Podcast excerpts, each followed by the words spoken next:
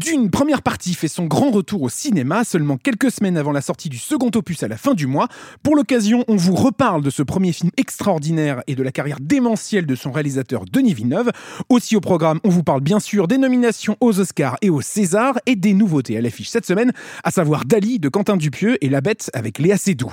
Séance tenante saison 3 épisode 6, c'est parti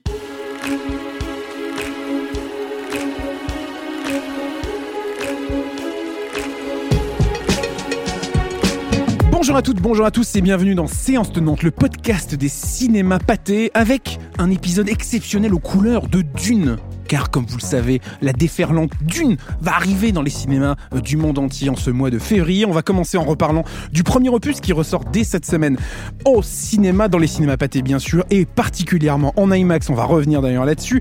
Pour en parler autour de la table équipe au complet, bonjour Gaël. Salut. Comment ça va Super. Eh ben, C'est formidable. Bonjour Robin. Salut Alexis. Et bonjour Lisa. Salut Alexis. Est-ce que vous êtes prêts à parler de Oui. Dune de manière Carrément. hebdomadaire, j'ai envie de dire Jusqu'à fin parti. février. Jusqu'à fin Pendant jusqu'à plus semaines. soif. Jusqu'à Peut-être plus même, soif. on va pouvoir étirer le sujet. Est-ce que vraiment- Dune sera le Avatar euh, de l'année dernière? Tu veux dire qu'on a trop parlé d'Avatar Surtout qu'Avatar c'était déjà il y a deux ans. hein. C'est peut-être le. Barbie de l'année dernière, parce qu'on avait, vrai, on avait beaucoup parlé de Barbie. Euh, je ne sais pas si Dune on en parlera autant. En tout cas, on va essayer de revenir sur les bonnes raisons, surtout d'aller voir le premier opus dès maintenant, et bien sûr d'aller voir le second euh, dès sa sortie le 28 février. Euh, on va parler bien sûr donc du premier volet de la carrière de Denis Villeneuve. On peut vous dire dès maintenant d'ailleurs que les préventes sont ouvertes pour aller voir Dune deuxième partie en IMAX dans les cinémas dès le 28 février. On va parler donc aussi des nouveautés à l'affiche, comme je le disais en intro, le nouveau Dupieux et le nouveau film de Bertrand Bonello, à savoir respectivement Dali et La Bête. Mais pour commencer, parlons euh, de ce qui fait l'actualité, de ce qui a fait l'actualité ces dernières semaines et ce qui va faire encore plus l'actualité des semaines à venir, à savoir les grandes cérémonies de prix, à savoir les deux plus prestigieuses, que ce soit en France ou aux États-Unis, avec les Césars et les Oscars. On commence avec les Césars, bien entendu. Revenons un peu sur les nominations aux Césars. Alors, quel est le film qui a eu le plus de nominations cette année? Est-ce que vous le savez autour de la table? C'est un petit jeu, si vous voulez, si C'est vous le n'avez pas la règne animal. Donc c'est pas vraiment un jeu parce que vous avez déjà la réponse. C'est en effet le règne animal avec euh, 12 nominations. Euh, si on fait un petit peu euh, comme ça le, le- le- le tableau de chasse, 11 nominations pour Anatomie d'une chute, 9 pour Je verrai toujours vos visages, 8 pour Le procès Goldman, 7 pour Chien de la casse et enfin 6 nominations pour Les trois mousquetaires d'Artagnan et Milady. Est-ce qu'il y a des- déjà des grosses surprises dans, euh, dans ce line-up là de cette nomination édition 2024 Le règne animal, quand même, je pense, enfin, c'est c'est beaucoup. Alors moi, je suis ravi, mais euh, c'est quand même beaucoup de, de- de nominations pour euh, le film de Thomas Caillet. Je pense que c'est une surprise, mais une bonne surprise. De voir ça. justement que le cinéma de genre est aussi euh, valorisé et mis en avant à travers les cérémonies. Et euh, au point d'avoir euh, autant de nominations, c'est quand même un, un petit exploit. Et tu parles du cinéma de genre, il y a aussi Vermine, euh. Ouais. qui est nommé dans la catégorie meilleur premier film et meilleur effet visuel, si je dis pas de bêtises.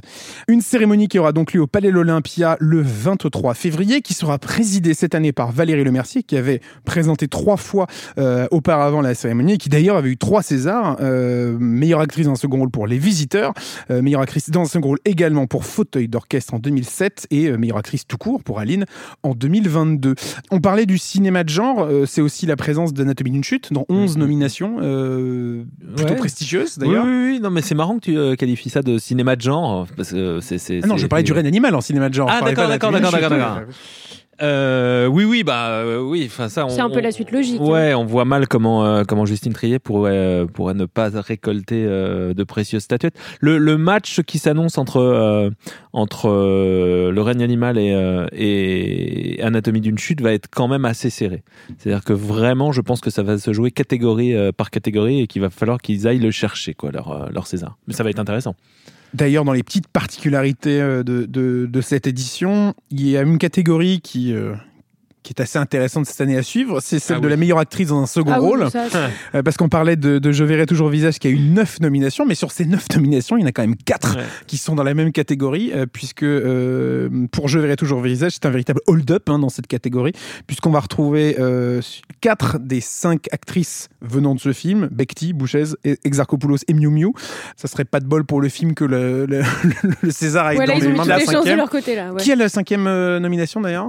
Euh, c'est Galatea Belugi pour Chien de la Casse. Tout à fait. Eh ben, ça serait on- c'est tout le mal qu'on lui souhaite en tout cas. Mais c'est vrai que le, le film trust 4 des 5 nominations euh, Mais cette euh, année. ça, va, ça va quand même dans le sens justement que, que c'est un film euh, un film collégial de casting et qui vaut notamment par la prestation de l'ensemble de ce casting avec une, je trouve toujours la même euh, authenticité quoi, en y repensant euh, ce naturel de jeu. Donc euh, ça me paraît logique. C'est marrant quand on le voit effectivement de se dire que quatre nominations dans la même catégorie, mais je trouve ça assez logique. Et il y a aussi un acteur qui va faire sensation lors de cette cérémonie. Enfin, c'est tout le mal encore une fois qu'on lui souhaite. C'est Raphaël Quenard. Ouais, complètement. Trois nominations. Meilleur acteur pour Yannick, Meilleur- meilleure ré- ouais. révélation masculine pour Chien de la Casse. Et, Et meilleur, meilleur ré- court-métrage. Oui, voilà. Du coup, en fait, il a co-réalisé avec Hugo David un court métrage documentaire qui s'appelle L'acteur ou la surprenante vertu de l'incompréhension. Du coup, il a, il, il récolte trois nominations. Ce qui est, ce qui est intéressant en fait, c'est qu'en plus, il récolte en fait révélation masculine, Ça, et curieux. meilleur acteur, ce qui est assez Ça, je sais peut-être, euh, pas trop comment ça fonctionne. étonnant les- et enfin et Bah, il pourra pas avoir les deux, mais- ça c'est sûr. T'es C'est sûr de ça Ouais, Enfin, euh, ça m'étonnerait. Ah non, mais je veux les- dire, c'est pas dans les règles Non, de l'académie de dire euh, attention, Je- il peut pas avoir les deux. Non, je crois, je crois pas qu'il y ait une règle sur ça. Mais ça, Mais c'est c'est- toujours un peu compliqué. C'est-à-dire que euh, tous les festivals et toutes les cérémonies de prix ont des règles un peu différentes. C'est comme Cannes, par exemple, où chaque film ne peut avoir qu'un prix. Hmm.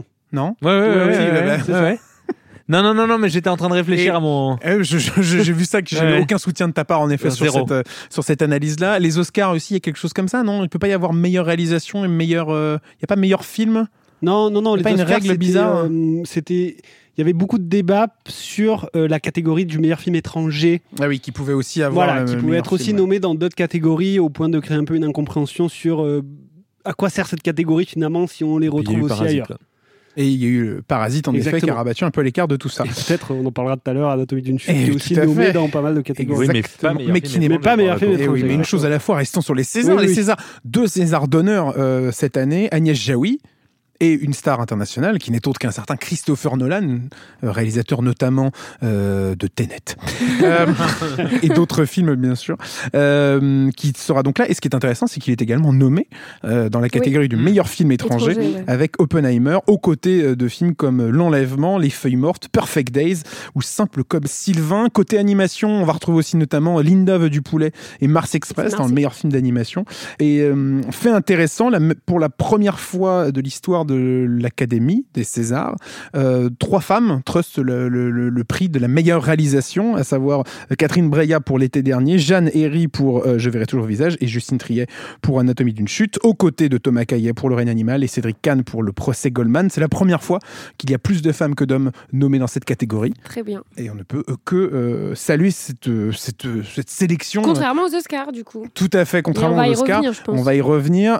Avant de clôturer sur les Césars, des absences majeures, des films qui, selon vous, vont tout remporter. Meilleur film, déjà, vous pensez que ça part dans la dans l'escarcelle de qui? Moi, pense- enfin, je pense et j'aimerais que ce soit Anatomie d'une chute.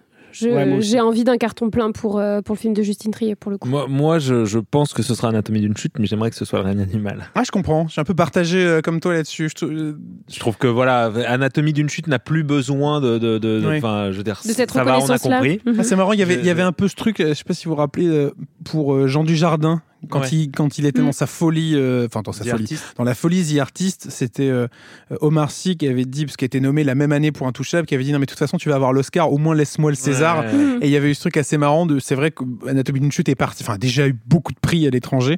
On verra ce qu'il aura pour les Oscars, mais euh, J'aimerais, j'aimerais que le, le- le- le règne animal, qui est quand même beaucoup nommé, Ouais. reparte avec des prix euh, importants. Ce serait, ce serait vraiment valider le, le- le- le fait que, que ce film est un, un prototype et qu'il faut que le cinéma euh, français euh, puisse s'engager dans ce genre de cinéma-là euh, régulièrement. clairement. Je trouve que Après, Anatomie d'une dans les chute, deux cas, voilà, ça c'est sera- ça, ça sera un super César. C'est ça. Moi, je, je- euh, il y aura pas, il y aura Je- pas à contredire aucun- quoi que ce soit aucun derrière. hein. scrupule, aucun remords, tout va bien. hein, Mais, euh, Mais même dans Non, les, mais je dans les comprends ce que 5 tu veux cas, dire. hein, les- enfin, je Oui, trouve oui. qu'on a une belle année quand même de cinéma avec euh, des films qui sont vraiment méritants. Partons désormais outre-Atlantique avec les Oscars, euh, la cérémonie qui aura lieu le 10 mars prochain. Côté Oscar, au niveau des nominations, eh bien, leur règne animal à eux, c'est un petit peu Oppenheimer, parce qu'il a 13 nominations.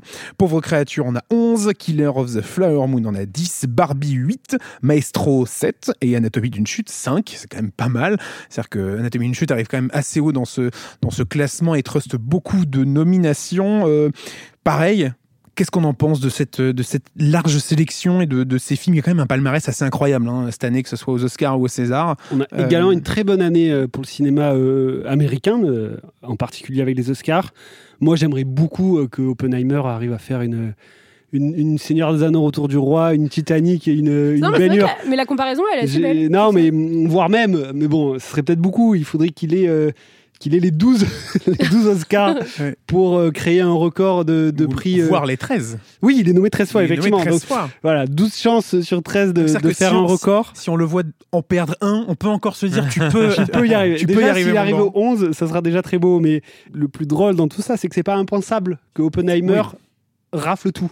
Mais en fait, j'aime bien ta comparaison avec, euh, avec le Seigneur des Anneaux. C'est-à-dire que, tu vois, si, si Oppenheimer gagne un maximum de récompenses, hein, la majorité de récompenses, c'est aussi, euh, et on le disait un peu sur euh, le règne animal, c'est euh, reconnaître, on va dire, du cinéma grand spectacle dans des grandes cérémonies qui se veulent souvent élitistes, en Bien fait. sûr. ouais. Et, et du coup, c'est vrai que ça permettrait de, de ramener ça sur le devant de la scène aussi. Donc, je serais pas contre, mais il y a Anatomie d'une chute Il aussi. y a- moi, moi, je- ouais. moi, mon côté chauvin, côté malheureusement. euh, ouais. Mais moi, vraiment, je- clairement, je suis pour Anatomie d'une chute, en fait. Il y a va vraiment ce truc, euh, quand j'avais regardé la cérémonie des Oscars pour revenir encore sur The Artist, qui avait ça. eu le prix, il y avait un, il y a une espèce de truc quand on voit l'équipe euh, monter. Alors, il n'avait pas eu le César du meilleur film, mais quand on voit toute l'équipe se succéder pour récupérer des statuettes, euh, Ludovic Bourg, Jean Dujardin et j'en passe, il y a un truc quand même euh, très, euh, Il y a un truc très, très beau, ouais. satisfaisant, quoi. Après, forcément, Oppenheimer. Je pense qu'il démériterait pas non plus à avoir quelques statuettes, tout comme les autres films qui sont nommés dans cette catégorie de serait meilleurs une- films. hein. Ça serait, enfin, pour en revenir à Oppenheimer, ce serait une chouette euh, reconnaissance pour Christopher Nolan aussi, qui est quand même aussi, assez snobé chaque eu, année. Après, moi, qui sortira d'un César. hein, Je le rappelle, il aura son petit César d'honneur. J'espère qu'il aura viendra avec. peut-être deux, Ouais, Peut-être peut-être deux. Il sera plus quoi. Il y en a Ouais. comme ça dans chaque bras. Ouais, Non, moi j'ai quand même l'impression qu'il y a, des, il, y a- il, il fera pas les 11 parce qu'il y en a, il y en a, il y en a beaucoup. C'est très dur, mais- il y en a quelques-uns où euh, Non, il sera trop serré quoi. Tu penses, tu Le penses à meilleur acteur par exemple, euh, je, je, Tu penses à Paul Giamatti? Je pense à Bradley Cooper moi en fait. Ah ouais? Ah ouais Je pense ouais. que Bradley, là. Ouais. Bradley, comme si je le connaissais. Tu connais que- Le bon Brad. Ah il ouais joue, il joue, euh, il, il joue une icône américaine euh, qui joue à la perfection. euh, je, je- tu vois. Et Paul Giamatti, effectivement, est quand même aussi Quand même fantastique, donné, hein. euh, donné, euh, donné très haut dans les, dans, dans les pronos. Quoi. Je penserais plus à Paul Giamatti dans ce cas-là, parce que quand tu vois que hum, les Golden Globes, ils, ont un- ils ont snobé pour le coup Bradley Cooper, c'est vrai. et qu'on s'est souvent ont- dit comme ont- étant une répétition générale des Oscars. euh, est-ce qu'ils ont snobé? Euh, dans le sens où Ouais, enfin, Paul Giamatti a, a récompensé, euh, totalement, est Ah totalement, euh, non, tu non, vois, il faut bien qu'il y ait un gagnant à un Non, moment non, il donné. méritait complètement, il n'y a pas de a- il était nommé, euh, mais, ouais. mais je pense que ça va être serré entre Paul Giamatti et Cillian Murphy plus qu'entre Cillian Murphy et Bradley Cooper. Mais, mais sur le papier, c'est vrai que euh, il y, a, y a peu de concurrents qui ont. Parce que qui ont derrière, on a quoi. voilà, Robert Downey Jr., euh, photographie, montage, son. Enfin, on a aussi on parle beaucoup d'autres de catégories, bien sûr, ouais. techniques qui, euh, qui me laissent penser qu'Oppenheimer pourrait aller très haut. Ça serait Et beau, Robert Donner- ça, ça Robert serait beau Robert Downey Jr. en Je- meilleur je pense. Je pense qu'il Ah l'a, ouais, je, pense, je Je trouve, pense ouais. aussi qu'il l'a. Emily qu'il Blunt, ça va a- être il y a compliqué, Niro dans la catégorie, Je non pense pas. En meilleur euh, Il y a De Niro dans, dans Killers of the secondaire, on a euh, Ruffalo, on Ouais, a Robert pareil. De Niro, Ouais, c'est ça, tu vois. Mais le on a. Ryan Gosling. Non, Ryan Gosling, il l'aura Ah, pas. ça serait un peu un hold-up hein, pour le ouais. coup, Ryan Ouais, ouais. Gosling. Sachant qu'on peut revenir aussi sur euh, des absences remarquées de cette, euh, de cette cérémonie. Barbie est nommée en meilleur film. Euh, toutefois, Greta Gerwig n'est pas nommée en meilleure réalisatrice et euh, Margot Robbie n'est pas nommée en meilleure actrice. Alors, il y a tout un, tout un débat de savoir est-ce que c'est légitime de ne pas les avoir euh, nommées là dans ces catégories. Je dirais que c'est plus choquant de pas nommer Greta Gerwig Mm. dans la partie meilleure cinéaste Ah ouais, alors moi Ah je suis pas d'accord. que tout, Margot. Robbie en meilleure actrice. Ah non. c'est l'inverse. Ah ouais, moi Moi, aussi, suis- ouais. Alors, en fait, en fait, Robin, j'ai besoin de toilettes. Non, en fait, Non, je quand, quand je repense à Barbie, j'ai- j'aime beaucoup le film, je trouve qu'il est super, mais c'est vrai que quand tu retombes, que retombes sur certains plans, certaines séquences, je repense à, à- à toute la séquence euh, promo de la, de, de- de- des voitures là, de, de Ford. Dans cette séquence, on dirait une espèce de pub placée au milieu du film. On se dit, mais est-ce que c'est vraiment Greta Gerwig qui réalise ça? Il y a un truc. euh, en fait, moi, ça m'étonne pas forcément de, de, de voir euh, d'autres réalisateurs et réalisatrices nommés à cette place. Versus euh, Greta Gerwig, qui est fantastique, qui a fait un film génial, il y a aucun doute là-dessus. Mais, c'est vrai qu'il y a certains trucs, on se dit bon, Moi, moi c'est surtout que, enfin, alors, je, moi, je suis pas complètement fan du film, comme vous le savez, mais, mais, mais, ce qui est évident, c'est que elle, elle fait un truc, elle, enfin, je veux dire, euh, Margot Robbie. Margot Robbie, Mm. elle fait un truc fou pendant le film. Elle fait vraiment, elle, elle n'est jamais dans la caricature. Elle a réussi à faire passer de l'émotion, alors que c'est un, c'est, c'est, c'est un personnage de, de plastique. Enfin, je trouve qu'il y a vraiment, euh, il y, a, il y a vraiment un truc euh, Mais il y a de la direction d'acteur derrière. Il y a de l'écriture où il y a Greta Gerwig et il y a une phase. Enfin, je- Écoute, Oui, mais quand, en fait- oui, mais quand- en fait, oui, mais non, il y a- alors, il y, a- il y a deux choses. Quand on, on nomme peut la réalisation. Et on nomme le. le, le- Ouais, mais le jeu, réalisation. quoi. Ouais, mais le metteur en euh, scène aussi. Ça, ouais, ça Mais- englobe un peu tout quand même. Je suis je vois ce que tu veux dire, Lisa. Mais Après, euh, après, l'une va pas sans l'autre. Donc, si l'une n'y est pas, l'autre n'y est pas. Peut-être. tu vois, par Bah, contre. on les a beaucoup quand même associées toutes les deux à cet effort pour les cinémas qu'elles ont fait en fait Bien euh, sûr. cette année, enfin l'année dernière, pour relancer euh, un peu la fréquentation avec ce Barbieheimer et tout. Je pense que si tu mettais Margot Robbie, tu mettais Greta Gerwig et inverse. Et si tu m'en mettais pas l'une, tu ne mettais pas l'autre. Après, ce qui très curieux, c'est d'avoir- America Ferrara. Euh, C'est d'avoir Ryan Gosling. Mais c'est vrai Et il a fait Ferrara. son- Il Et a fait, America son- Ferrara, ouais. il a fait Super. un communiqué d'ailleurs pour dire. Euh, oui, il a Il dit que grosso modo, il aurait bien aimé que les deux autres Ouais, soient plus ça, que lui, quoi. Sachant que la chanson qui est nommée aux Oscars, hein, c'est I'm Just Ken. et euh, celle de Billie Eilish. aussi. Il y a deux chansons nommées pour Barbie. Et dans les faits notables euh, que je m'étais noté, c'est la 54e nomination aux Oscars pour un certain John Williams. Eh oui. Pour, euh, pour C'est la partie. C'est un, c'est Un un très grand compositeur euh, pour la partition euh, qu'il a composée pour Indiana Jones et le cadran de la destinée. Euh, il devient euh, le, le- enfin, la, la personne, l'artiste qui a le plus de nominations de l'histoire aux Oscars. Euh, celui qui a le plus de statuettes reste Walt Disney, indétrôné, à mon avis indétrônable pendant un petit moment, parce qu'il avait eu beaucoup de statuettes grâce à beaucoup de courts-métrages notamment, euh, ce qui n'enlève rien, bien sûr, attention, s'il nous écoute, où qu'il soit. Euh, dixième nomination aussi pour un certain Martin Scorsese, euh, qui bat Steven Spielberg dans une course, alors je sais pas vraiment ce qui est une course entre les deux, mais en tout cas c'est le réalisateur vivant avec le plus de nominations aux Oscars, puisque euh, Scorsese en a désormais 10 Mais est-ce qu'ils auront quelque chose qui leur donne de Flower Moon? C'est une bonne question. Ils méritent, hein? Peut-être euh, Lily Peut-être- Ouais, quand même, ouais. qui peut être une. Ah, un- faut- Mais elle va Ouais, se faire devancer par mais je Emma pense qu'il y a Stone. Emma Il y a Stone, Emma en Stone, il y a c'est Emma ça. Stone en embuscade et elle Moi, est je, vraiment je pense fantastique. qu'Emma Stone Emma Stone. mérite Ouais. totalement le. le Moi, j'aurais bien aimé un petit Lily Gladstone. Quand Mais même. en fait, Je avant de préfère, ce- je préfère ce que propose Emma Stone. Ouais, C'est-à-dire qu'avant de voir Pauvre créature, c'était euh, sûr et certain pour moi que c'était Lily Ouais, Gladstone. Et en clair. voyant le film de Lantimos, enfin, il y a un truc, euh, Mm. elle est brillante dedans, quoi. Donc, bon, de- dans les deux cas, Mais encore après, une fois. peut-être surprise, hein, Et surprise. Mulligan hein, dans. Mulligan dans est brillante aussi. Qui encore, ouais. je trouve qu'il porte plus, encore plus le film que Bradley. Cooper. Je suis d'accord. ouais. En termes d'émotion, en que- termes que- de, de, de lien avec le spectateur, elle a quelque chose en fait. incroyable. On voit que malgré l'absence de Margot Robbie, il y a quand même une superbe catégorie, quoi, avec vraiment Ah oui, des prestations qui ont marqué l'année. euh, Plus que chez les, chez les hommes, C'est vrai. Et aussi, euh, on n'a pas parlé, peut-être un petit mot, euh, Bien sûr. très belle euh, nomination pour les meilleurs films d'animation. Aussi, Oui. tout à fait. On retrouve Le Miyazaki, le Miyazaki, Spider-Man, élémentaire. ouais. Euh, Mon ami robot. ouais, qui avait été présenté euh, à Annecy. euh, et euh, Nimona, qui était sorti sur Netflix. Exactement. Euh, Miyazaki, récompensé aux Oscars, selon vous? Moi, je pense qu'il mérite. Euh, Un peu un espèce d'Oscar aussi pour toute sa carrière, son apport au cinéma. Il, il peut y avoir de ça. Élémentaire est une super proposition. Nimona, c'est super. Mon ami le robot aussi. Euh, tous et, les films et- sont- et Spider-Man aussi. Après, Spider-Man l'avait eu pour le premier. J'aime me dire que, Que c'est le le- tour de, ouais, de ouais, ouais. Miyazaki. Je suis d'accord. Et puis, enfin, en l'occurrence, sur les cinq films, je trouve que le Miyazaki est le plus réussi. Oui, Donc, déjà, par la force des choses, si on prend juste la qualité vraiment intrinsèque des films, euh, je trouve qu'il mérite. Euh, et dans les meilleurs films étrangers aussi, très belle nomination, euh, parce qu'on a Moi Capitaine, Mm. euh, Ouais. qui, est, qui est fantastique, qui est nommé notamment. On n'a Euh, pas passé la ligne d'arrivée par contre, nous. De quoi? Bah, la France. Ah oui, Ah, tout à fait. Et oui, euh, notre petit chouchou, enfin notre petit chouchou, on, Notre seul on finalement. représente, on représente pas grand-chose, mais euh, c'est vrai que la passion de Dodin Bouffant euh, n'a pas été euh, sélectionnée par l'Académie. Euh, euh, enfin, le candidat français n'y est pas, mais Anatomie d'une chute, du coup, comme on le disait euh, il y a on n'a pas évoqué d'ailleurs les cinq catégories eh oui. dans laquelle il est. bah, je t'en prie. Donc, meilleur film, réalisation, actrice dans un rôle principal Pour Sandra ouais. euh, montage et scénario original.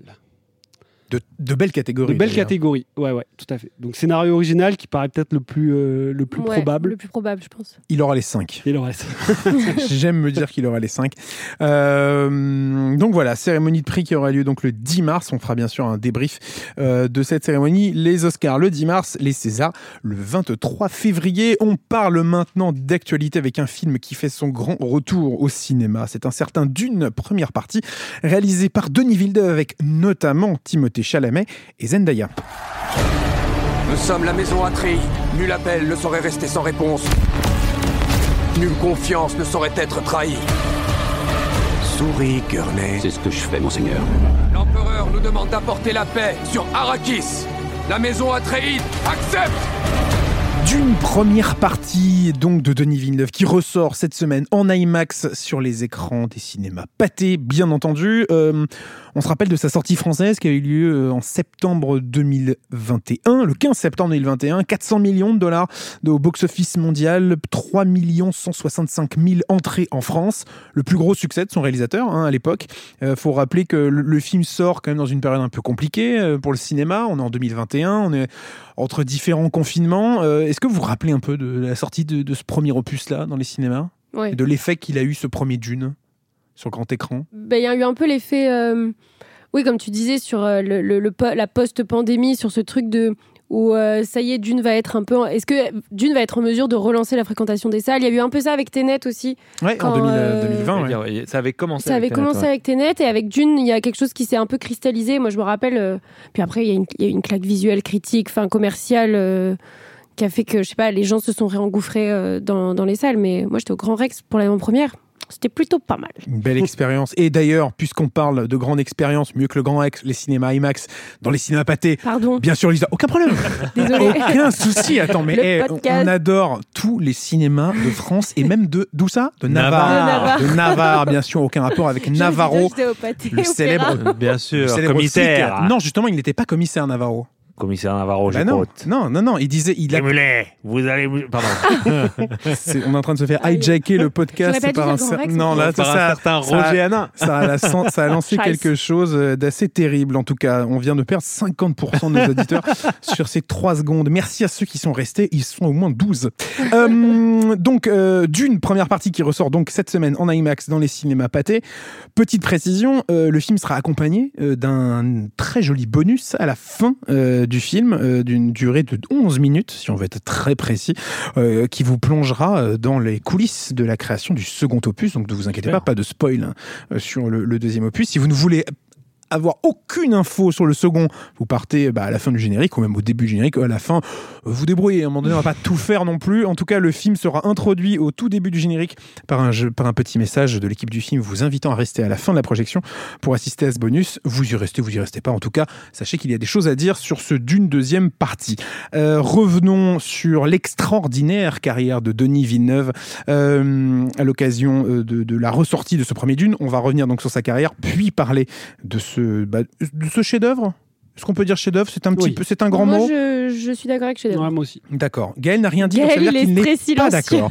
Il, il J'ai a- allé, j'ai allé. il déteste tout simplement. Non, il pas va du nous- tout, Et il nous pas du dira tout. dans quelques secondes pourquoi il a détesté Dune. Euh, une première partie de Là, D'un carrière. seul coup, t'as vu que les, au- les, les audiences augmentent là. Ah oui, mais comme les gens sont déjà partis, ils peuvent Bah, pas en fait, oui, revenir. je les ai fait partir en Ils sont mentionnant. euh, partis, donc même si la fin de l'épisode elle est Ouais, ouais. super, elle est impec, ils, ils reviendront jamais. Ou alors, faudrait qu'ils lancent l'épisode à la fin, ce qui est quand même assez, euh, assez atypique. Bref, Tenet au final, exactement. Mais c'est pas un film de Denis Villeneuve, Tenet. C'est vrai, on parlait de Nolan. Et voilà. oui, c'est vrai, incroyable. Il, il suit quand même, j'ai l'impression, Robin. Euh, une première partie de carrière pour, euh, pour Denis Villeneuve, euh, avec qu'on peut considérer allez, de, de, de 1998 à 2010 avec quatre films. Un premier film qui s'appelle Un 32 août sur Terre, Maelstrom en 2000, 2009 Polytechnique et 2010 Incendie.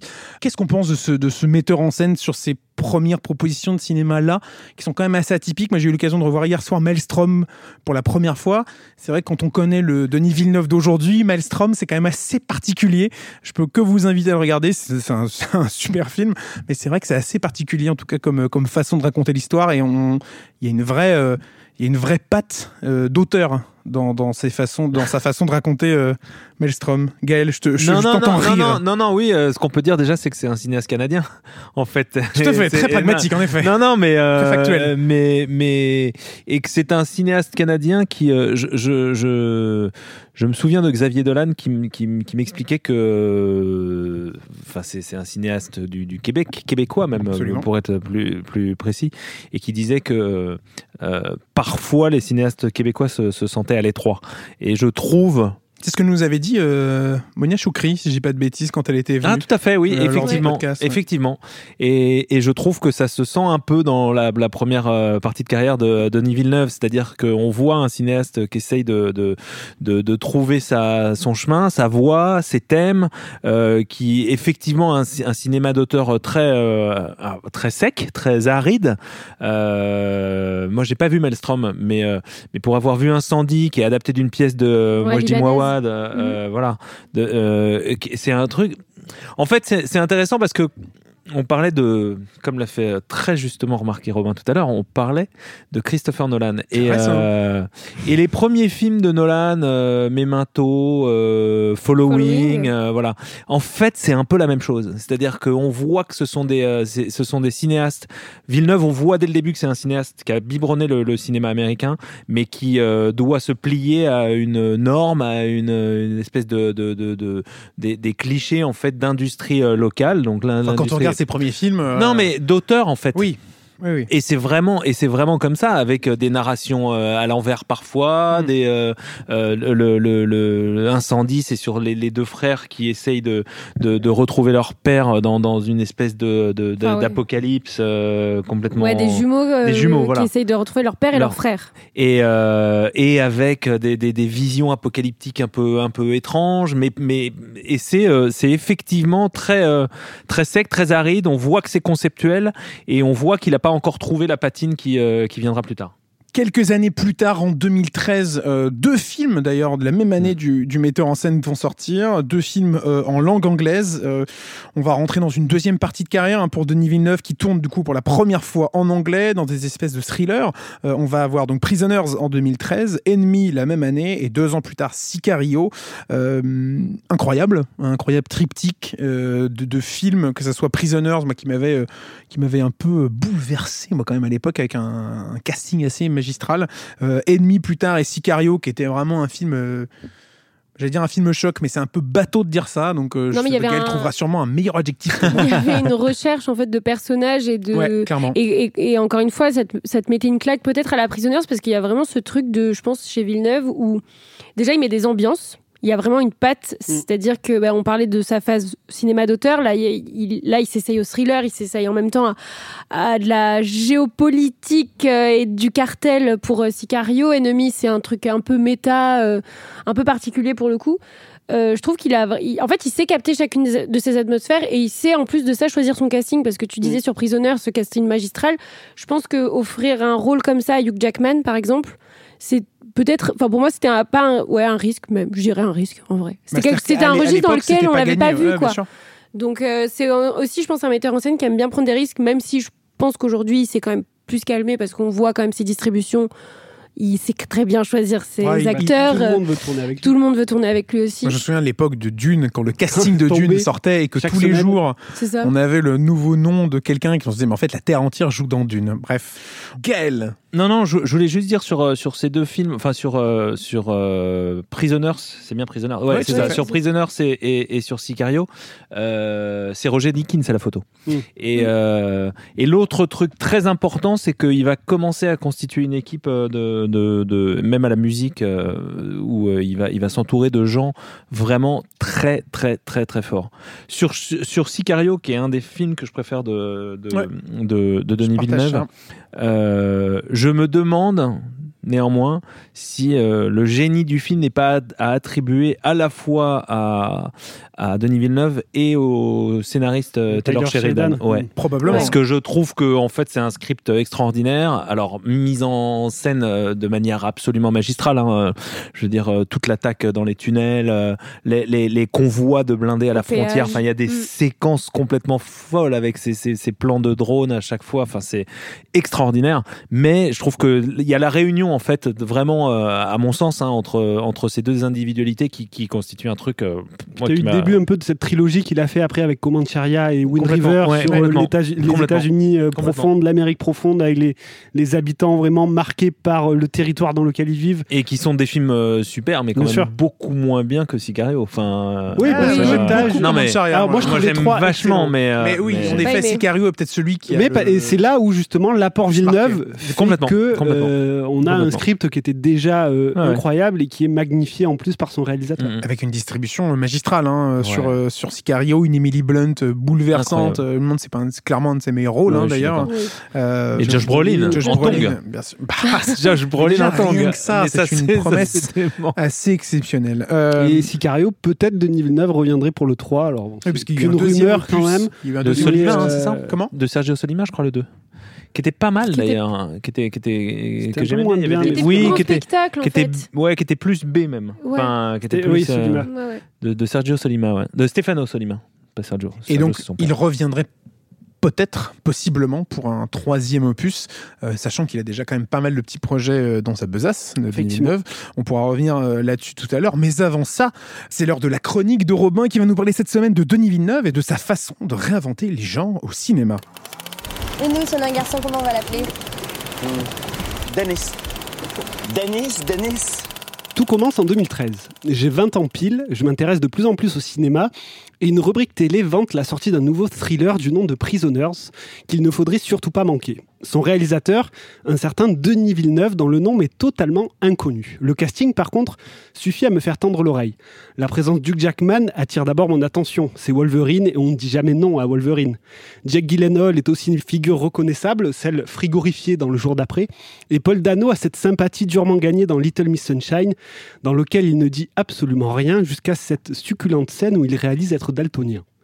Denis Villeneuve, par contre, n'est pas encore un nom bien familier pour moi. La rubrique continue pourtant en accentuant seulement sur le nom.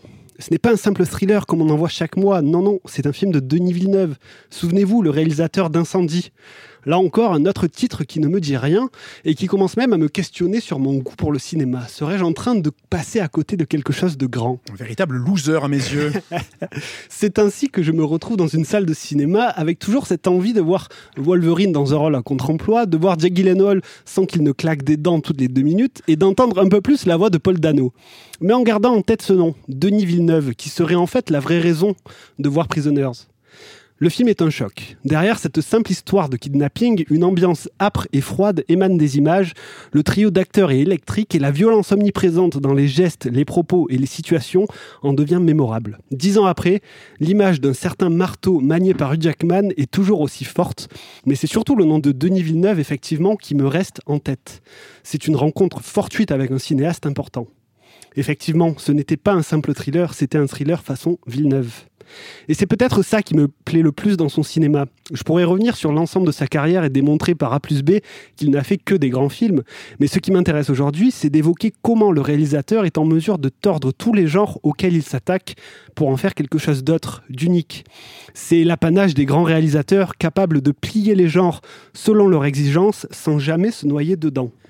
Dans Enemy, il tord à nouveau le thriller pour toucher au fantastique. Avec Sicario, il utilise le genre du film de cartel pour proposer un récit profondément humaniste et dans Premier Contact, il transforme l'invasion extraterrestre en une romance minimaliste. Denis Villeneuve conserve tout au long de sa carrière cette patte d'auteur très personnelle, toujours plus intéressé pour raconter des personnages à travers une imagerie forte que de rentrer dans une simple case respectant un genre cinématographique. On se met alors à rêver. Vous aimeriez le voir s'attaquer à quel genre, vous? Quoi qu'il choisisse, on peut à chaque fois lâcher prise et accepter la proposition. C'est à la fois un voyage serein et inquiétant que Denis Villeneuve propose. Serein car les, qualités sont toujours là. Inquiétant car sa liberté de ton à travers les genres rend le voyage imprévisible. En 2017, il arrive à la science-fiction, déjà touché du doigt dans Premier Contact. Et puisque Denis Villeneuve ne fait rien comme les autres, il choisit Blade Runner 2049, suite du chef-d'œuvre de Ridley Scott. Seul un auteur aussi méticuleux et conscient de ses choix pouvait s'attaquer à un tel mythe. Le résultat est fascinant. La science-fiction sous Denis Villeneuve devient un terrain de jeu expérimental à l'image et au son, le réalisateur n'oubliant jamais qu'il fait avant tout du cinéma, optant pour une simplicité presque arrogante et un minimalisme touchant. Denis Villeneuve fait le spectaculaire grâce à l'intime. Qui aurait pu prévoir qu'une des scènes les plus marquantes de la suite de Blade Runner serait simplement Dave Bautista en train de faire bouillir de l'eau ou Ryan Gosling immobile dans un décor lumineux à base de néon en train d'observer sans un mot l'hologramme joué par Anna de Armas. Très belle lunette, hein. Très belle lunette. Le défi suivant de Denis Villeneuve se nomme Dune et offre au réalisateur l'occasion d'apposer son style sur un monument de la littérature. C'est inadaptable, disait-on. Pourtant, en gardant une posture similaire à celle campée depuis le début de sa carrière, le cinéaste arrive à produire son film le plus abouti et transforme la science-fiction en plaisir contemplatif, posant habilement les pièces d'une fresque plus grande, conscient du début, du milieu et de la fin qu'il souhaite. Alors à quelques jours de découvrir la seconde partie de Dune, il apparaît finalement évident que Denis Villeneuve était le réalisateur tout trouvé pour adapter l'inadaptable. L'œuvre de Frank Herbert est presque une anomalie en soi dans le monde de la science-fiction. Qui de mieux qu'un cinéaste hors pair qui ne s'embarrasse d'aucune convention ou d'attente pour tordre à sa façon un mythe de la SF Sans rien divulgacher de ce qui nous attend, je vais vous laisser avec une dernière pensée. Denis Villeneuve évoque depuis plusieurs semaines son envie de faire un troisième film Dune, adaptant le livre Le Messie de Dune. Qui d'autre que Denis Villeneuve pour définitivement tordre le genre avec une histoire modifiant à ce point l'idée du récit initiatique que vit le héros Vivement. Merci beaucoup Bravo, Robin. Bravo pour ce très joli billet sur Merci. Denis Villeneuve qui nous permet d'enchaîner de ce pas sur bah, la période actuelle dans laquelle il se trouve, dans sa carrière, euh, qui a commencé en 2016. hein, si, on va, si on découpe sa carrière en trois parties avec une troisième phase dédiée autour de la science-fiction. En 2016, sort Premier Contact, suivi en 2017 de Blade Runner 2049, comme tu l'as dit, et en 2021 d'une première partie. Euh, une nouvelle phase où il s'attaque à du cinéma plus grand public. Alors grand public peut-être pas, mais du moins euh, plus spectaculaire. Et à plus gros budget, je pense plus gros déjà. budget déjà, forcément, ouais, avec euh, Premier Contact, qui est moi un de mes films favoris, euh, un de mes films préférés. Je pense que c'est mon Denis Villeneuve préféré. Euh, c'est un film qui m'émeut énormément. Mais encore Euh, une fois, Premier Contact, pour moi, ça reste de la science-fiction, mais avec du cinéma d'auteur, en fait. Ouais, bien autant l'envergure, on la voit vraiment avec 2049, puis Dune, mais je trouve qu'il y a ce truc avec Premier Contact où, euh, où comme disait Robin dans son billet, c'est c'est une romance, c'est minimaliste, en fait. C'est de la science-fiction, mais minimaliste, c'est-à-dire que j'ai l'impression qu'il... Denis Villeneuve, dans sa mise en scène, dans les choix de ses décors, il y a quelque chose de très épuré. Il n'y a pas... Il y a pas cette, euh, cette mise en scène, enfin, c'est vertigineux, mais en même temps, il y a ce hum, souci du détail qui fait qu'on est dans un environnement épuré et proche du cinéma d'auteur, en fait. Et Il est fa- renie pas ses origines, finalement. Bien sûr. Et ce qui est fabuleux avec euh, Premier Contact, c'est justement le mélange des genres entre le film de science-fiction et la romance et l'histoire euh, euh, tragique que va vivre son personnage principal, quoi. Et le film à twist. Et le film à Oui, twist. et c'est ouais. ça qui est bouleversant. Amy Adams, c'est incroyable. Je- à mon sens, je pense que c'est son meilleur rôle au cinéma. J'essaie d'en trouver un autre. il était une fois quand même. Il était une fois, tout à fait, avec Gisèle, bien sûr, euh, mais qui est brillante dans, dans le film, avec un casting euh, fou. Forest Whitaker est Ouais. fantastique. Il y a, il y a- Jeremy Renner. Jeremy aussi. Renner, il y a une musique qui est magistrale, il y a une photo qui est, qui est encore une fois euh, e- extraordinaire, et il y a une ambiance dans ce film-là. Euh, en effet, no- notamment par ce twist euh, final qui est, euh, qui, qui est à mon sens bouleversant, qui rend Premier Contact vraiment fascinant. Je trouve que c'est un objet de cinéma euh, qui est extraordinaire et qui revoir. mérite en effet d'être revu et re-revu. Euh, et puis après, il s'attaque au mythe, à Blade Runner, Blade Runner. euh, dans un film. Ce que je trouve fou Ouais. dans Blade Runner, pardon, du coup, je t'ai coupé, euh, c'est que n'importe qui aurait fait de, Blade- de la suite de Blade Runner un Terminator, avec un affrontement euh, entre les robots, entre les machines, enfin, de, de vraiment se dire, euh, bon, ben, utilisons ce que l'époque nous permet de faire pour aller dans quelque chose d'encore plus grand. Et, et Denis Villeneuve, au contraire, ce qu'il fait, c'est euh, un affrontement euh, sur une petite euh, plaque métallique avec de l'eau euh, en, en sorte de climax du film, quoi. Et ça, je trouve que c'est son génie à Denis Villeneuve, c'est d'arriver à faire quand même quelque chose de spectaculaire sans jamais euh, euh, tomber un peu dans les euh, sirènes de la surenchère Dans pour la excès, surenchère. Et puis qu'est-ce que c'est beau C'est magnifique. de 2049. Enfin, je veux dire, on- d'une, on a un casting encore Une fois. alors, la grande époque de. Ryan Gosling. Là, là, on est vraiment on est à l'apogée. euh, sur une Gosling. fulgurance de Euh, Ryan Gosling quand même assez fascinante parce que bon, il sort de La La Land. Là, il y a Blade Runner de Drive, La La Land, ensuite Blade Runner. The Nice Guys. Il y a quand même des films assez assez incroyables qui s'enchaînent. Harrison Ford fantastique qui revient. En fait, on est dans la période où Harrison Ford reprend tous ses rôles, hein, euh, puisqu'on est en plein dans le dans, dans le retour de vrai. Star Wars qui, qui qui est juste deux ans avant. On est quelques années, euh, pas mal d'années avant le avant le retour de Indiana Jones, mais il y a, il y a un Oui, truc qui où était déjà annoncé c'est très ça, tôt le c'est retour ça. de Donc Jones. il, reprend, il reprend vraiment tous ses rôles et on sent que Blade Runner, il y a un truc particulier avec ce film qui fait qu'il a envie d'être là. C'était pas forcément le cas, je pense, sur Star Wars où il avait une envie d'être là, je pense, assez approximative, Euh, avec tout le respect. Et il est vite parti, ouais, il est vite parti. Mais on sent que, par exemple, il a plus d'amour pour le personnage de d'Indiana Jones que celui d'Han Solo. Euh, mais, euh, mais bref, tout ça pour dire qu'il y a une distribution fantastique. On pense à euh, Anna de Armas qui est euh, extraordinaire dans ce film. Bon, il y a Jared Leto. Oui, Ouais, c'est ce que voilà, j'allais dire. Il y ça- a quand ça, même la faute de, Moi, de- c'est- Il y a quoi la faute de goût, euh, Il y a Jared, Jared Leto. Leto. qui Ah. moi euh, Ouais, je suis d'accord. entache un peu, je trouve, euh, en ce, ce- Qui fait ce du Jared. Leto, mais oui. Oui, mais même le personnage est pas. Merci. Oui, c'est pas c'est pas le gros point pas- fort du ouais, film, ouais, mais en tout cas, c'est un film extraordinaire. Des Bautista au début du film, C'est quand il, génial. il est en train de Dans cuire la- des oignons Dans la ferme. euh, dans, dans cette ferme là, c'est T'as les odeurs qui te les odeurs, les, de les- l'écran les- le- les carreaux de ses petites lunettes avec la buée. avec la buée, c'est pff, chef-d'œuvre.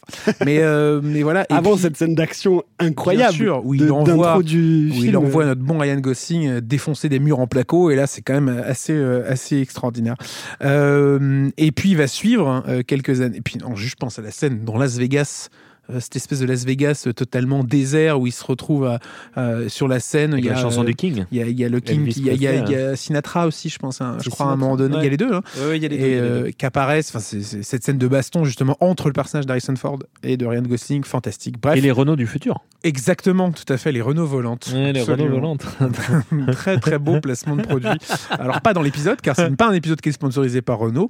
Euh, enfin, n'hésitez pas, hein, mais je veux dire, c'est c'est pas le cas en tout cas aujourd'hui, mais dans le film, en effet, c'était le cas. Cocorico, bien sûr. Exactement. Euh, je parle pas du film avec Didier Bourdon et Christian Clavier, hein, attention encore une fois. Euh, et donc s'ensuit quatre ans plus tard d'une première partie. Le premier opus de la saga Dune qui est tourné à, je crois, c'est un tiers du film en IMAX, donc à découvrir sur des très grands écrans pour avoir l'expérience la plus complète du film. D'ailleurs, sur Dune deuxième partie, ça sera 100% du film qui sera en IMAX, euh, donc plus euh, d'aller-retour entre les bandes noires et, et des, et des écrans pleins euh, sur ce deuxième opus, mais sur ce premier qui est donc à redécouvrir dès cette semaine au cinéma chez Pathé, bien entendu. Euh, parlons de ce film. Pourquoi Dune est déjà un film culte selon vous? Pourquoi c'est déjà un classique je parlais tout à l'heure de chef-d'œuvre. Visiblement, une partie de l'équipe était euh, à mes côtés. Euh, mais qu'est-ce qui fait que ce film a déjà réussi à marquer les esprits? Je pense que bah, c'est encore une fois ce que, ce que disait Robin, c'est que c'est comme c'était tellement jugé inadaptable et que David Lynch euh, s'est lui-même cassé les dents dessus en 84, je crois.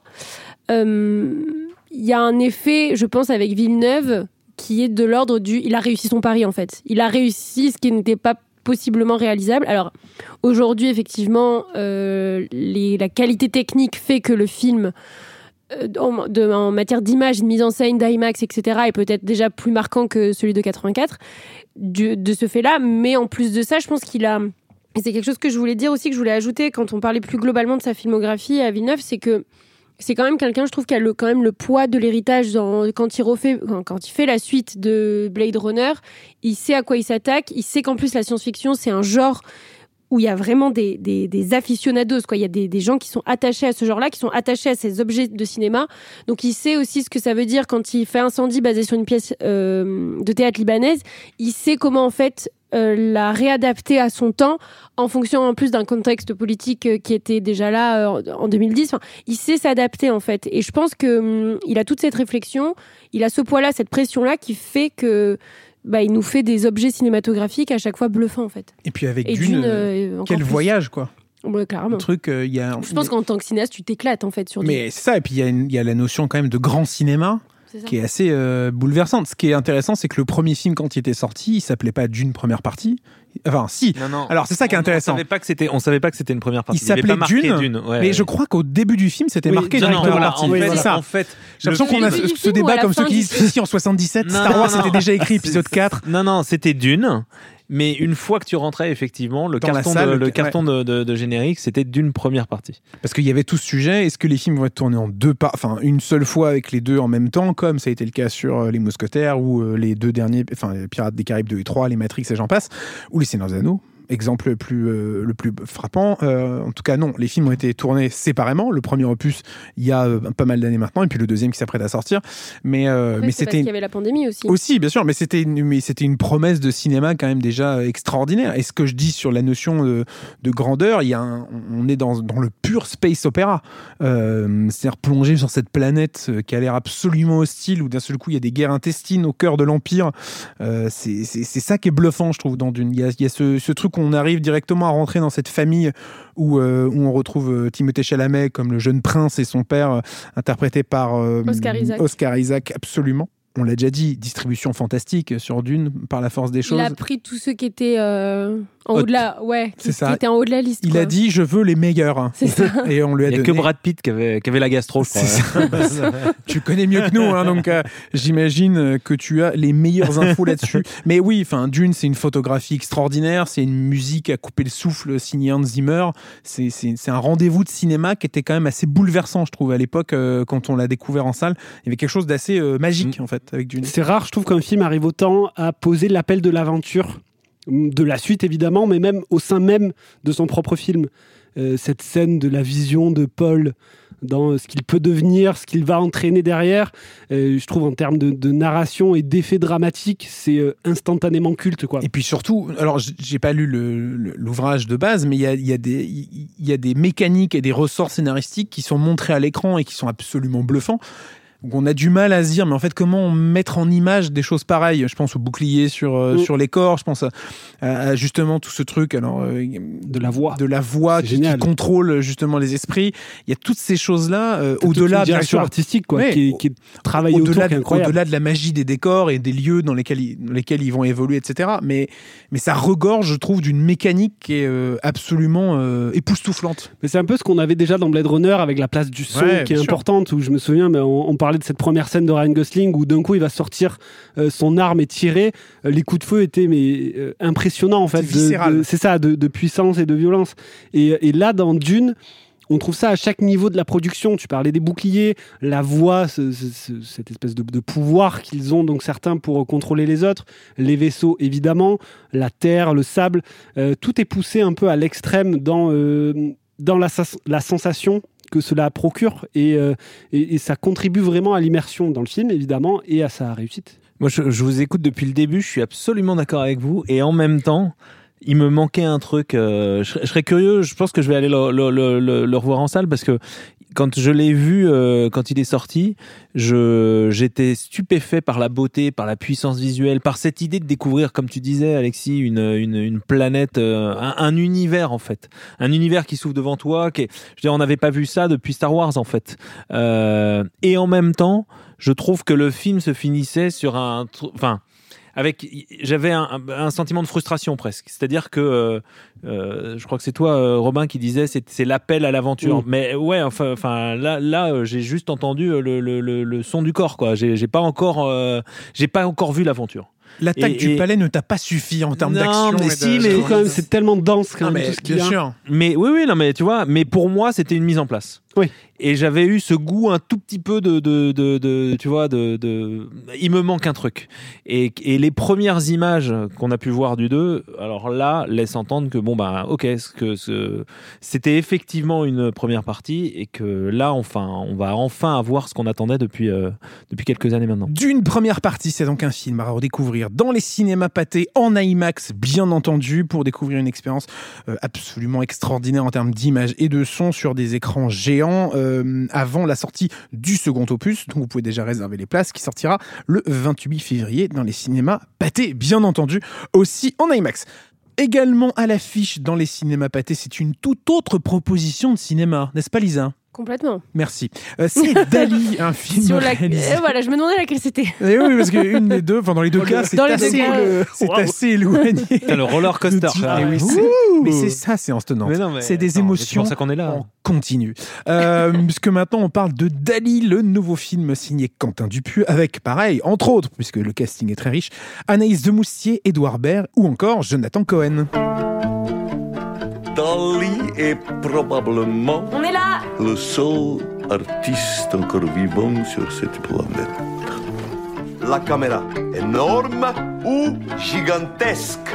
Moteur Il y a une chose que je déteste encore plus que les enfants, c'est les dessins de les enfants. Ça, je ne peux pas les supporter. Dali, c'est le premier film de 2024 signé Quentin Je croyais que tu Dupieux. allais dire le premier film de Quentin Pourquoi il y en a Dupieux. 12 encore c'est le 46e Je ne sais pas, mais au- dans Trois semaines doute- de tournage. Dans le doute, c'est ça. Je pense qu'on peut dire que potentiellement il y en aura d'autres dans l'année. En, en tout cas, celui-ci est le premier. Euh, Quentin Dupieux s'attaque au personnage de Salvador Dali euh, dans un exercice de style assez particulier. hein, je pense qu'on peut le dire. Oui, alors qui est le sien et qui, je pense, n'est est, assez réfléchi avec le fait que ça soit justement Dali Oui. euh, le surréaliste. qui est encore beaucoup plus surréaliste en effet que ses précédents films, euh, qui est beaucoup plus surréaliste que Yannick par exemple, hein, qui était euh, assez, euh, j'allais dire classique dans sa forme. C'était un espèce de huis clos dans, celui qu'on dans le théâtre. comprenait le plus Oui, c'est ça, de, au premier abord. tout à fait. C'était limite euh, réaliste d'une certaine manière. Euh, Dali, il est un chouille moins. Euh, Dali, c'est donc une, une espèce de, de fable. fable sur le journalisme, sur, ce, sur, euh, le personnage de sur Dali. le monde du journalisme, sur le monde de l'art et de la peinture. Euh, je pense que c'est aussi une, une manière pour euh, Dupieux de questionner l'ego trip. Qu'est-ce que c'est l'ego trip? Parce ouais. qu'en fait, on, on s'aperçoit, que ce soit dans la bande-annonce, quand on voit le film, que il y, a ce, il y a Dali l'homme et il y a Dali le peintre en fait. Et je pense qu'il y a aussi toute cette réflexion sur euh, l'homme et l'artiste finalement. Un et Dali, comment il comment ouais mais je pense qu'il il adapte un peu ça alors à, à la sauce Dupieux hein, Clairement. Avec le, dans le contexte qu'on connaît en ce moment dans le débat public, mais je pense que c'est sa manière à lui d'offrir peut-être, euh, alors je ne sais pas une réponse, mais du moins euh, de critiquer, de rigoler, de s'amuser, de à sa manière de, de tout ce débat-là, quoi. Dali qui est donc interprété à tour de rôle dans le film par Édouard Baird, Gilles Lelouch, Jonathan Cohen, Pio Marmaille et Didier Flamand. Euh, le tout aux côtés d'Anaïs de Moustier qui joue la journaliste qui va essayer de mener tant bien que mal un espèce d'entretien euh, avec qui va en fait hein. euh, dès le début du film va se voir confier un entretien avec le grand Salvador Dali, mais en fait quand celui-ci va découvrir que l'entretien n'est pas filmé et on en revient à ce- cette notion d'ego trip encore Ouais, une carrément. fois et que ça soit pas avec une grosse caméra comme il dit, euh, il annule l'interview. J'ai cru en que tu allais le faire avec l'accent de Dali, je suis très déçu. Non, j'ai hésité, mais. euh, Il joue avec l'accent Il Tous. joue comme ça. Je suis Salvador Dali. Donc, Et alors, Et elle a fait. Et alors, qui, le sixième Dali qui- du coup du film. qui le, qui le fait le mieux Ah, c'est une très très bonne question. Je trouve que Euh, Edouard Baird est assez, euh, Baird est super. est assez euh, super dans, dans ce rôle-là. Je trouve qu'il y a, il y a, quelque il y a un truc de avec la, folie. il y a un truc avec la voix, il y a quelque Mm. chose physiquement de, de, de- dans les relances qu'il va avoir justement et dans ce panache qu'il va avoir dans les discussions. Mais de toute euh, façon, ils ont euh, tous un peu. euh, ils jouent le même. Ils jouent tous le même personnage. Sûr, oui. Mais ils jouent, je pense, Dali à différentes époques, enfin à différents moments de sa vie. Et je pense avec un différent registre à chaque fois, en fait. Pio Marmaille est plus discret, par exemple. Alors qu'Edouard que est plus. euh, je dois t'avouer que j'ai pas trop réussi à comprendre les différentes itérations de Dali dans le film, euh, donc je sais Non, pas non, si non. c'est forcément lié à quelque chose en particulier, si ce n'est juste ah bah tiens j'aimerais bien un autre acteur là d'une scène à l'autre, je sais pas. Possible. Je... Il faudra lui poser la question. C'est vrai qu'il y a plein. de- En fait, il y a plein de questions qui ressortent de ce film. Il y a moyen que les spectateurs en ressortent avec beaucoup, beaucoup d'interrogations, mais. euh, Parce... Mais en même temps, c'est du Dupieux. Donc, tu sais aussi euh, que quand tu vas voir du Dupieux, c'est aussi pour euh, te poser plein de questions à la fin. Et le prochain film de Quentin Dupieux sera d'ailleurs un film, encore une fois, en lien avec les métiers de l'art, puisqu'il s'agira de À notre beau métier, dans lequel on retrouvera un casting euh, justement avec Raphaël Quenard, Oui, qu'ils avaient travaillé un- sur Yannick, Un habitué de, de Dupieux, quand même. euh, Léa Seydoux, Louis Garrel et autres Vincent Lindon. Un casting assez prestigieux, ma foi. Mais il sait, il sait quand même bien s'entourer. J'ai l'impression que c'est euh, c'est un, un réalisateur qui compte en fait de plus en plus euh, Dupieux. Et je pense que plein d'acteurs euh, de divers horizons, et on le voit bien avec euh, le prochain film, c'est que je pense que eux peuvent libérer un, je sais pas, une palette de jeux qu'ils n'ont pas forcément l'habitude de, de, de libérer. À deux doigts de dire que c'est le Denis Villeneuve français. Non, mais et puis c'est- chic d'aller bosser chez, euh, chez, chez Dupieux. Et puis l'avantage, c'est que ça prend pas beaucoup de temps. oui, c'est vrai qu'en termes de Euh, nombre de, trois tournages, semaines, ouais, paf. c'est réglé. Mais- Et encore trois semaines pour le rôle Oui, principal. oui, c'est ça, c'est ça. Mais je me demande s'il a pas, je sais pas, s'il est pas en train de nous faire justement son triptyque euh, sur l'art, tu vois, entre Yannick le théâtre, maintenant Dali la peinture, ensuite le cinéma, avec un autre beau métier. Je sais pas si. Faudrait peut-être lui poser la question si du coup il veut nous faire un, je sais pas, une sorte de un autre chapitre de sa carrière. euh. En tout cas, bon, après je pense qu'il se nourrit aussi de son art à lui. hein. C'est aussi un musicien, donc euh, c'est un mec qui, qui a plusieurs casquettes aussi. Et on s'intéressera donc à ça à l'occasion de son prochain film. En tout cas, en attendant, Dali est actuellement au cinéma. Euh, on parlait de Léa Seydoux à l'instant, qui sera d'ailleurs à l'affiche de Dune, deuxième partie. Mais elle est à l'affiche dès cette semaine du film La Bête, réalisé par Bertrand Bonello, avec donc Léa Seydoux, bien sûr, et George McKay. Un jour, j'ai quitté mon mari pour cet homme. Est-ce qu'il y a un risque Bien sûr. Il y a une bête prête à bondir. Don't be afraid. Quelqu'un va mourir. Peut-être vous, peut-être un proche. What is stronger? Your fear or your love for me?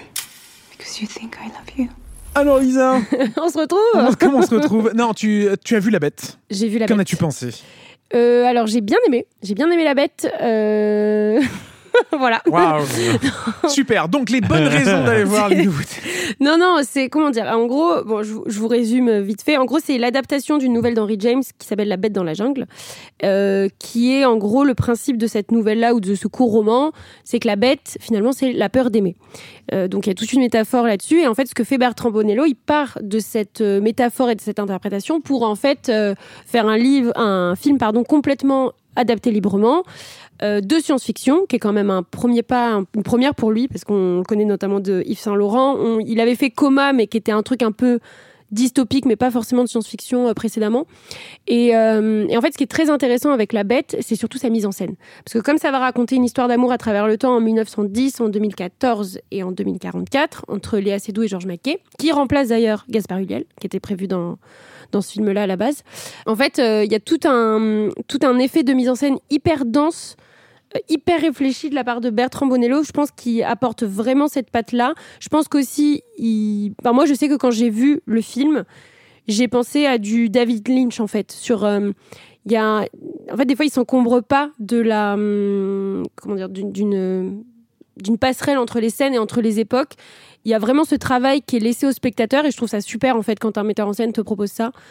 Je dirais aussi que la dynamique entre Georges Mackay et Léa Seydoux, elle est super. Et en même temps, il y a cette distance qui est mise entre les personnages alors qu'ils sont en train de vivre une, une histoire d'amour à travers le temps. Euh, mais qu'en même temps, comme tu comprends que l'intelligence artificielle a pris le contrôle des émotions humaines, en fait, il y a cette distance qui s'impose. Donc, en fait, ça aussi, c'est un élément de mise en scène, je trouve, qui est assez bluffant. Aussi, j'ajouterais quelque chose sur la mise en scène, euh, c'est que comme dans Coma, où en fait euh, Bertrand Bonello convoquait plusieurs genres de cinéma, dans, ou enfin du moins plusieurs techniques de cinéma, la stop motion, l'animation. Euh, là, il convoque euh, le film d'époque, la science-fiction. Euh, il y mélange une sorte de documentaire parce qu'il y a une caméra embarquée. Euh, je trouve que Léa Seydoux, elle est bluffante, elle est vertigineuse dans son interprétation. Il y a une scène finale, je divulguerai rien, mais elle est saisissante. Georges Marquet, il a un regard, une présence qui, même quand il dit rien, il a, il a un charisme assez fou. Donc, euh, c'est très dense comme film. Il faut, faut vraiment s'accrocher, je pense, en termes de, narration.